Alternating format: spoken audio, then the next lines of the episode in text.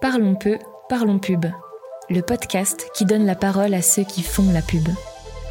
Chez Nouvelle Vague, nous sommes convaincus que la publicité n'est pas qu'un truc de pubard. Bien au contraire. Producteurs, productrices, chercheurs et chercheuses, ingénieurs, scientifiques, designers et artistes, depuis toujours, la publicité mobilise des talents et savoir-faire multiples pour donner vie aux marques.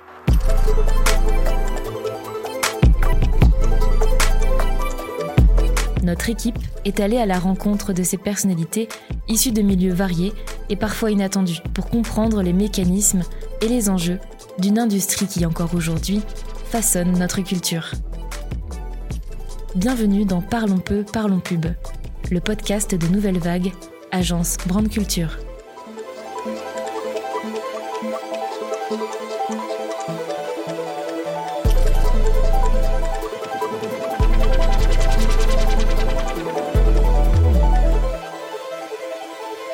Dans l'épisode précédent, nous sommes entrés dans les coulisses de la relation client-agence. Un tandem qui ne saurait fonctionner sans une confiance mutuelle et une définition claire des besoins et rôles de chacun. Un besoin client tout d'abord, exprimé sous la forme d'un brief, créé pour et parfois avec l'agence, par le biais notamment d'ateliers immersifs. De ce brief naîtra la réponse stratégique et créative de l'agence, autrement dit, l'idée.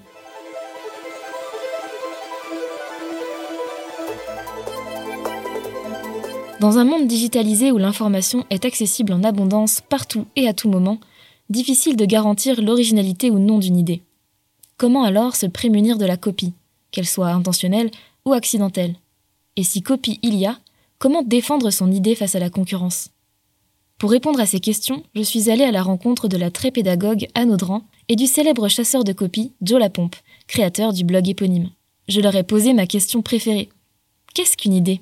Mais attention à bien différencier l'idée, le concept, de sa création, car aux yeux de la loi, l'idée n'existe pas, pas tant qu'elle n'a pas été concrétisée. Alors effectivement, on ne peut pas protéger une idée. Pourquoi? Parce que la France s'attache euh, à euh, laisser les gens euh, avoir des initiatives en matière d'idées. Donc les idées sont de libre parcours en France.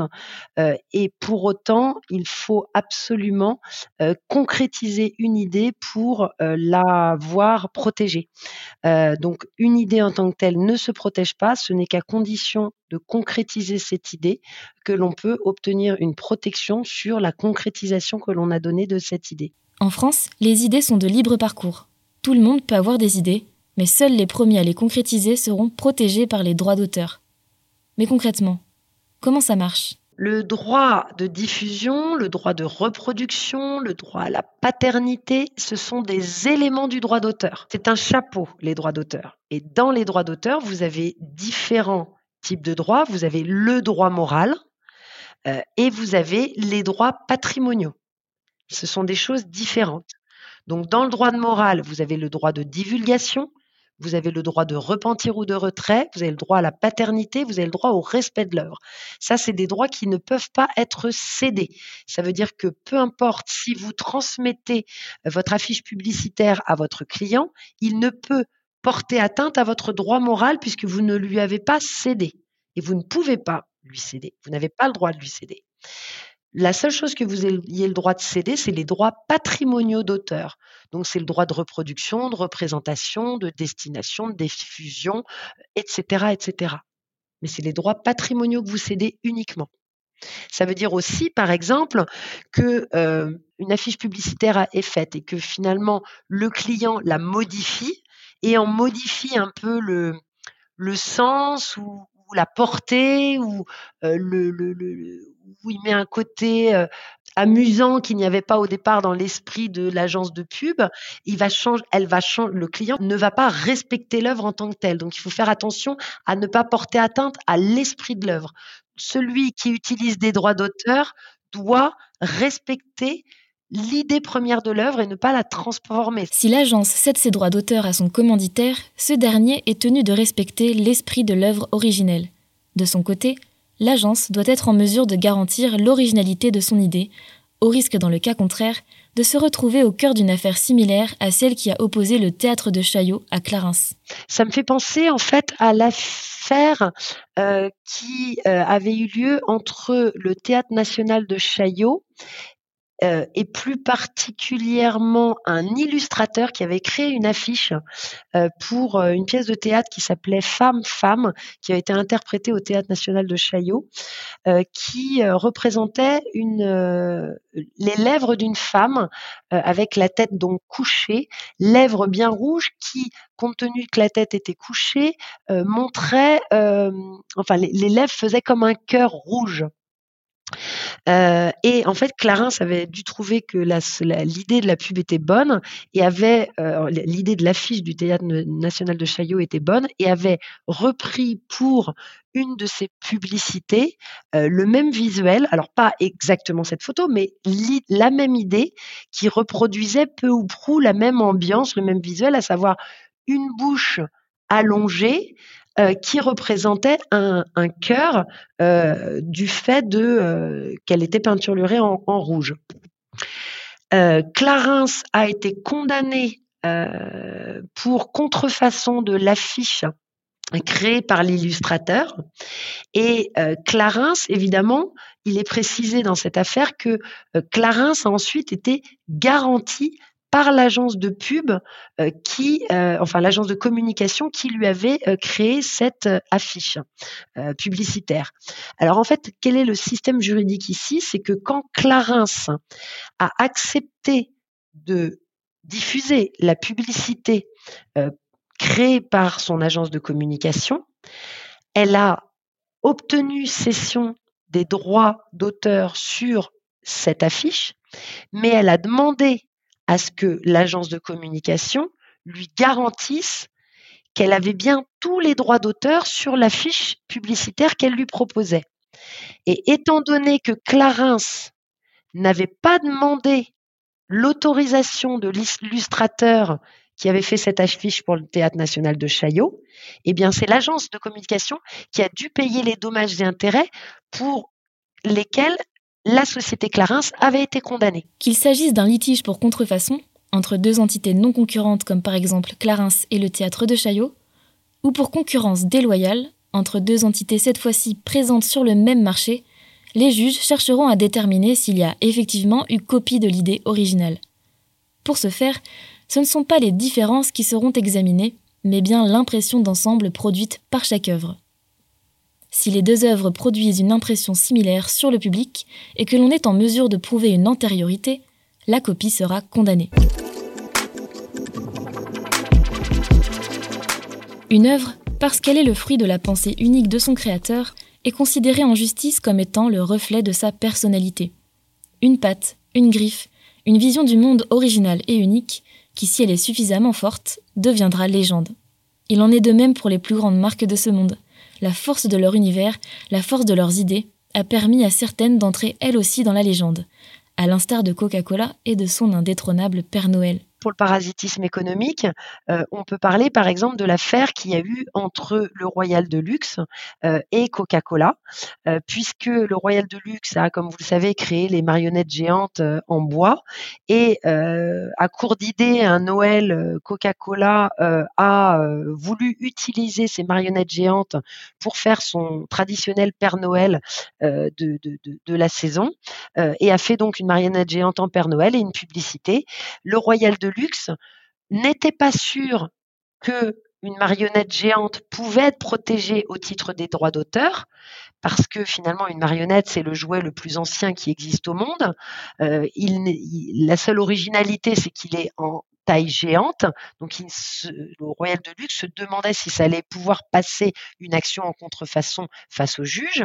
Donc pour ne pas risquer euh, d'être euh, euh, de, de, voir son action échouer devant un juge, son action en contrefaçon échouer devant un juge, euh, le Royal de Luxe a attaqué non pas sur le fondement de la concurrence déloyale, puisque Coca-Cola et Royal Deluxe ne sont pas concurrents, n'ont pas le même marché. L'un vend euh, du Coca-Cola, l'autre euh, fait du théâtre de rue.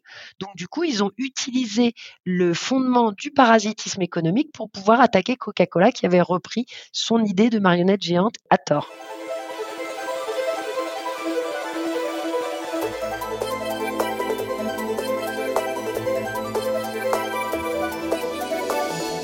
Une paresse créative contre laquelle se bat le blogueur masqué Joe Lapompe. une personnalité très connue dans le milieu publicitaire et avec qui j'ai eu la chance de m'entretenir autour du sujet de l'idée. Plébiscité par les uns, redouté par les autres, Joe Lapompe, c'est un peu la sentinelle de l'idée publicitaire. En épinglant à la manière d'un wall of shame toutes les copies ayant le malheur de passer sous son radar, il contribue lui aussi à protéger et garantir la valeur de l'idée. Je pense que dans tout euh, domaine, euh, un tant soit peu créatif, euh, il y a de la copie, il y a de la pompe, il y a, de l'inspiration, etc. Moi, c'est vrai que mon domaine d'activité, c'est la publicité.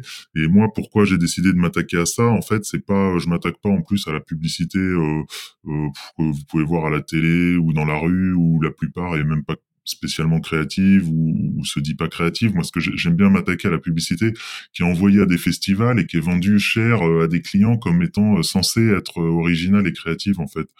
Donc moi, c'est surtout ça qui me les, choses qui qui dans, dans tous les domaines hein, qui sont comme ça copier-coller mais qui n'ont pas forcément prétention à être créatif ou original. Bon bah oui, c'est c'est malheureux, mais ça c'est sûr que ça arrive partout. Hein. Bah, c'est vrai qu'aujourd'hui, euh, on, est euh, très souvent euh, confronté à, une, à ce qu'on appelle une surcharge informationnelle en tant que créatif, même en tant que citoyen. On est, on est, on est exposé à une multiplicité de messages incroyables sur l'ordinateur. On a 15 onglets ouverts, on regarde sur notre smartphone, on est bombardé d'informations. Et du coup, en tant que créatif, ce qui se passe souvent, c'est que quand on va travailler sur un sujet, on va se mettre sur notre page blanche et puis on va commencer à, poser des idées.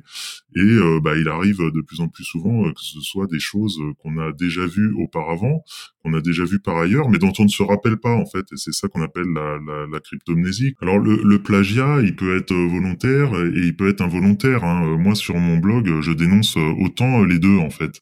Et c'est vrai qu'on a plutôt tendance à penser d'abord au plagiat volontaire, mais euh, le plagiat volontaire, le, la plupart des gens ne vérifient même pas que l'idée qu'ils font existe déjà en fait. C'est ça que moi je dénonce autant que euh, le, le, plagiat crapuleux, mais qui finalement est pas très très répandu, heureusement. Quoi. Idées volées, pompées, copiées, fausses bonnes idées. Mais en réalité, qui pouvons-nous blâmer? Nous avons vu que l'originalité d'une idée était parfois difficile à prouver. Comment alors se prémunir intelligemment de la copie? Comment faire la différence entre copie et inspiration? Existerait-il une bonne copie? Bonne copie, c'est c'est quelque chose où, votre touche personnelle est visible et qui s'éloigne de, de l'original, même si elle s'en inspire. Aujourd'hui, le Internet, les réseaux sociaux, ça a énormément facilité le, le, le copier-coller dans, dans, dans, toutes ces dimensions, parce qu'aujourd'hui, c'est tellement facile de, de, de, recopier un concept, de, de copier-coller une image, un, bout de film, un truc, qu'il y a tout... Euh, euh, on a même appelé euh, les, les jeunes la copy-paste generation, parce que euh, ils sont habitués à faire des remages, des, remixes, des, mashups, des, des et, et, ils voient même plus à la limite où est le problème.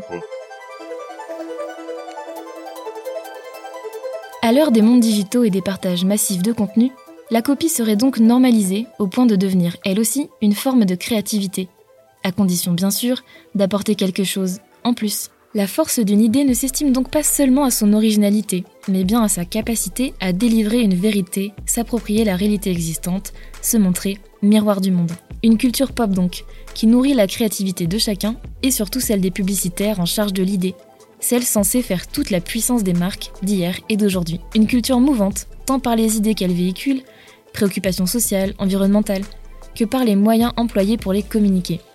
Un contexte en perpétuelle évolution, une confrontation permanente d'idées nouvelles que personne ne peut ignorer, pas même les plus grandes marques, au risque d'être sévèrement sanctionnées par la justice, mais aussi par les consommateurs eux-mêmes. Face à la peur du bad buzz, faut-il oser l'idée? Si certains osent en effet, se disant que plus le risque est grand, plus grande sera la récompense, d'autres en revanche jouent la prudence, préférant suivre sagement l'exemple, au risque de ne jamais être ni vu, ni entendu. Dans notre prochain épisode, nous verrons qu'en publicité, en faisant preuve d'intelligence créative, marques, agences et consommateurs ont absolument tout à gagner à oser l'idée. Alors à très bientôt pour un prochain épisode de Parlons peu, parlons pub.